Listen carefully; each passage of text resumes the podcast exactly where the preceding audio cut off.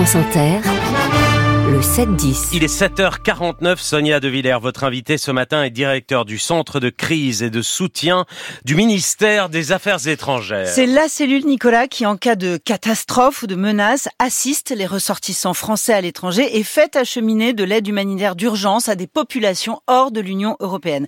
Ça fait plus de 100 jours que l'armée israélienne pilonne la bande de Gaza où le Hamas dénombre 24 000 morts et 60 000 autres blessés. Ça fait maintenant plus de 100 jours que les les otages enlevés lors de l'attaque du 7 octobre sont détenus par le Hamas.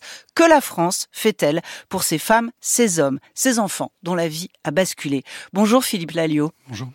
La semaine dernière, le chef de l'humanitaire aux Nations Unies a décrit Gaza comme un lieu de mort et de désespoir. Est-ce que vous reprendriez ces mots?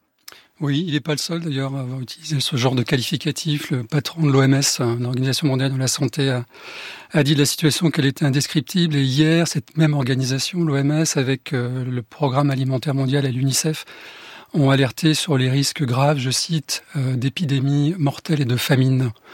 Euh, donc on a véritablement une situation qui est catastrophique et, et critique. L'accès euh, aux biens, ne serait-ce que de première nécessité, est de plus en plus difficile. Quand on parle de famine, il faut dire simplement ce que ça signifie. C'est-à-dire qu'il y a des parents aujourd'hui dans certaines euh, zones de la bande de Gaza qui se privent de manger pour nourrir leurs enfants.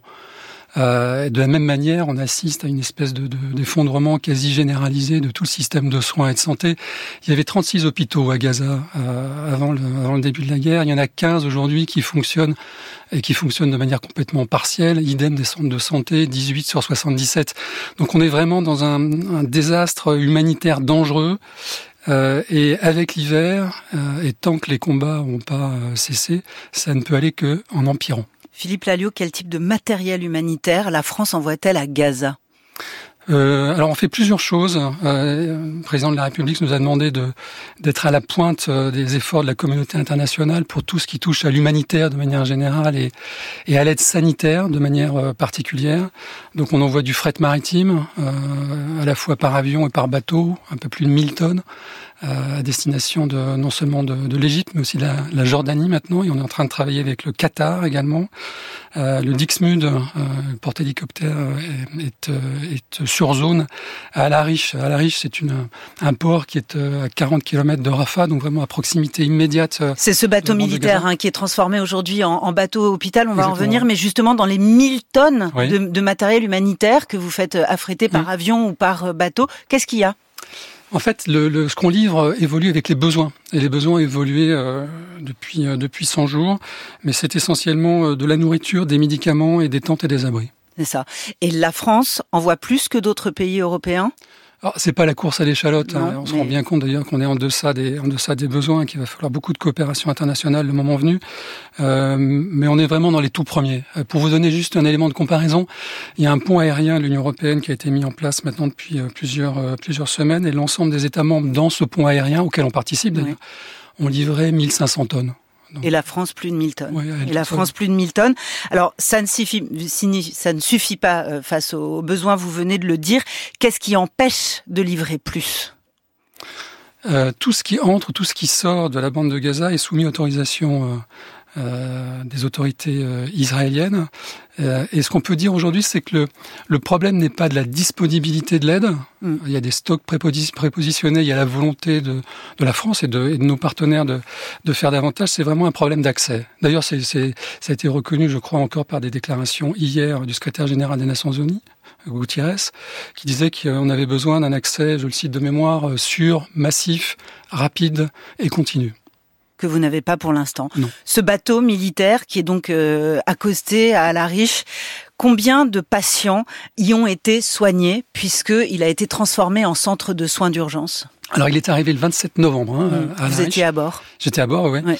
Il est arrivé le 27 novembre, il devait rester un mois et la demande des autorités égyptiennes avec lesquelles on travaille vraiment très très bien, il va rester un mois de plus et donc il, il partira, il sera dégrafé, comme on dit mmh. dans, dans, le vocabulaire militaire, le, le 27 janvier. Euh, et au total, à date, j'ai fait le point encore euh, hier soir, euh, c'est plus d'une centaine de patients qui ont été euh, hospitalisés à bord du Dixmude. C'est 250 actes de chirurgie, 246 exactement, et 1600, un peu plus de 1600 consultations. Euh, vous avez 80 personnels euh, médicaux, paramédicaux à bord, qui sont à la fois des membres du service de santé des armées, de la sécurité civile, et ce qu'on appelle la réserve hospitalière, c'est-à-dire des, des, des, personnels médicaux civils euh, qui acceptent de quitter leurs hôpitaux pendant une quinzaine de jours pour aller servir sur le Dixmude. On a parlé de ces enfants palestiniens que nous rapatrions oui. pour les faire soigner chez nous. Il y en a combien? Alors on a, on a évacué deux enfants. Euh, respectivement de 5 ans et 11 ans, qui ont été hospitalisés à Paris. Pourquoi si peu? Parce qu'on veut monter en puissance progressivement le, le, le dispositif. Donc on travaille sur euh, 4 euh, qui euh, c'est notre ambassade sur place au Caire qui les rencontre, qui rencontre les familles. Euh, et puis 8 et ainsi de suite. On a une cinquantaine de places qui ont été qui ont été identifiées dans les hôpitaux français, pas seulement à Paris, mais aussi hors de hors de Paris. Pourquoi si peu?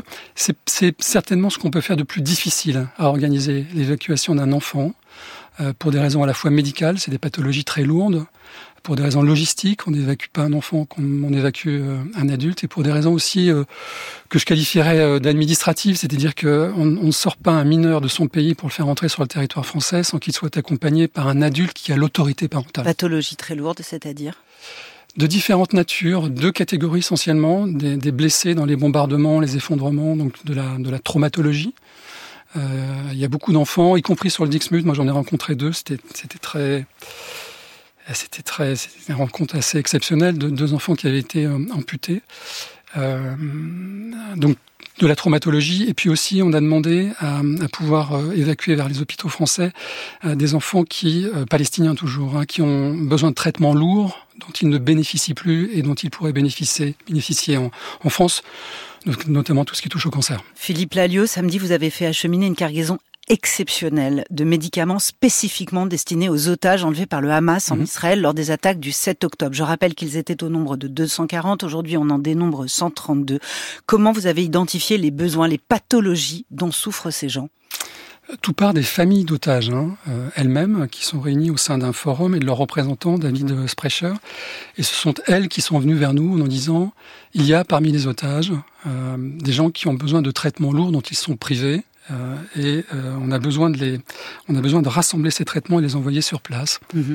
Euh, la première liste euh, dont on a disposé a d'ailleurs été établie par un, un, grand professeur de médecine israélien, le docteur Levin, et c'est sur cette, euh, la base de cette première liste qu'on a commencé à travailler. On l'a fait sur instruction du président de la République, qui a demandé à ce qu'on rassemble les traitements à Paris et qu'on prenne les dispositions pour les livrer sur place en coopération avec le Qatar, Israël et le CICR. C'est vraiment des opérations très complexes. Combien d'otages Combien d'otages vont voir livrer un traitement qui leur est destiné? Alors la première liste est de 80 85 oui. euh, otages. Elle a été réduite à 45 et donc on a livré pour 45 otages.